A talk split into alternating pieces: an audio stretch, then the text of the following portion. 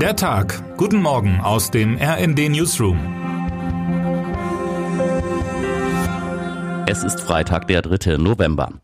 Am Montag soll es beim Bund-Länder-Gipfel um das Streitthema Migration gehen. Doch bereits heute will Bundeskanzler Olaf Scholz von der SPD bei einem Treffen mit der Unionsspitze die Möglichkeiten ausloten. Scholz trifft CDU-CSU-Fraktionschef Friedrich Merz und CSU-Landesgruppenchef Alexander Dobrindt, um mit ihnen über die bevorstehenden Verhandlungen mit den Ministerpräsidenten der Länder zu sprechen. Bereits vor drei Wochen hatte der Bundeskanzler Unionsfraktionschef Merz sowie die Ministerpräsidenten Boris Rhein und Stefan Weil zum selben Thema getroffen. Scholz will die Opposition in die Bemühungen um eine Begrenzung der irregulären Migration einbinden, weil er einen möglichst breiten gesellschaftlichen Konsens in dieser Frage anstrebt. Das Treffen ist nicht offiziell angekündigt worden. Beide Seiten haben Stillschweigen darüber vereinbart. Es ist daher davon auszugehen, dass keine Einigung bekannt gegeben wird, wie RND Hauptstadt Hauptstadtkorrespondentin Alicia Mentgen analysiert. Der niedersächsische Regierungschef Weil forderte den Bund unterdessen im Interview mit RND-Redakteurin Christina Dunz zu einem nationalen Konsens in der Migrationspolitik auf. Er lehnt den Vorschlag von NRW-Ministerpräsident Wüst ab, Geflüchtete für Asylverfahren in afrikanische Drittstaaten zu verfrachten und warnt vor zu hoher Erwartung an eine schnelle Reduzierung der Asylbewerberzahl. Immerhin aber sind wir so nah wie nie zuvor an einer europäischen Asylpolitik aus einem Guss, erklärte Weil. Ich hoffe, dass es noch in diesem Jahr eine Einigung gibt. Kann es im Nahen Osten jemals Frieden geben? Diese Frage stellen sich Expertinnen und Experten nicht erst seit dem Angriff der Hamas auf Israel. Immer wieder gab es in der Vergangenheit Versuche, den Krisenherd durch Abkommen und internationale Vermittler zu entschärfen. Das hielt mal länger, mal kürzer. Doch die Älteren werden sich erinnern, auf jede Friedenslösung folgten früher oder später auch wieder die nächsten Unruhen. Nun zeigen jedoch andere Schauplätze politischer Konflikte, dass es sehr wohl möglich sein kann, zu politischen Erfolgen zu finden. Allen voran die britische Unruheprovinz Nordirland, in der durch jahrelange, zunächst geheime Verhandlungen, anfangs eine Waffenruhe und 1998 schließlich ein erstaunlich stabiles Friedensabkommen erzielt wurde.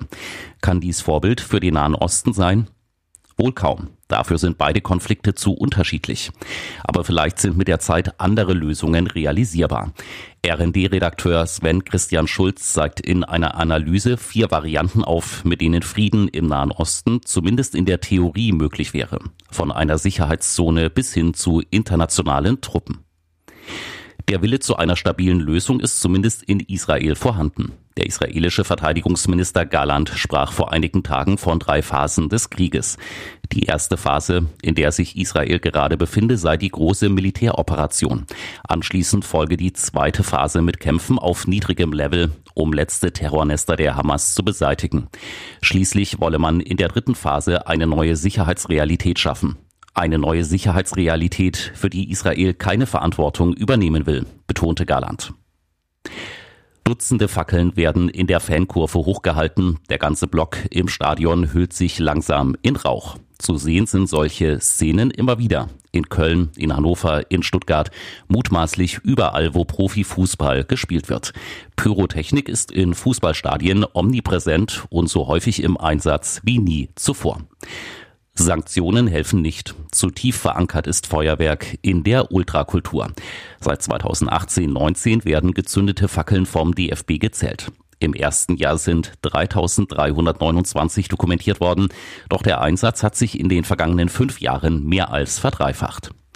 In etlichen Spielen wurde in dieser Saison Pyrotechnik gezündet. Bei Vereinen aller drei Profiligen, in Auswärtsblocks und Heimkurven, in der Liga und im Pokal. Nebst der zweiten Runde im DFB-Pokal in dieser Woche markierte das vorletzte Wochenende einen Höhepunkt. Von der Kölner Südkurve aus wurden minutenlang Raketen abgeschossen. Auf der anderen Seite zündeten die Fans vom Derbygegner Borussia Mönchengladbach. Das Spiel wurde verzögert angepfiffen. Eine teure, aber mögliche Lösung präsentiert nun der Hamburger SV, wie RD-Redakteurin Miriam Keilbach schreibt. Dort hat man das kontrollierte Abbrennen von Pyrotechnik durch den Verein getestet und ist mit dem Ergebnis offenbar so zufrieden, dass sich nun auch andere Vereine nach diesem ungewöhnlichen Weg erkundigen.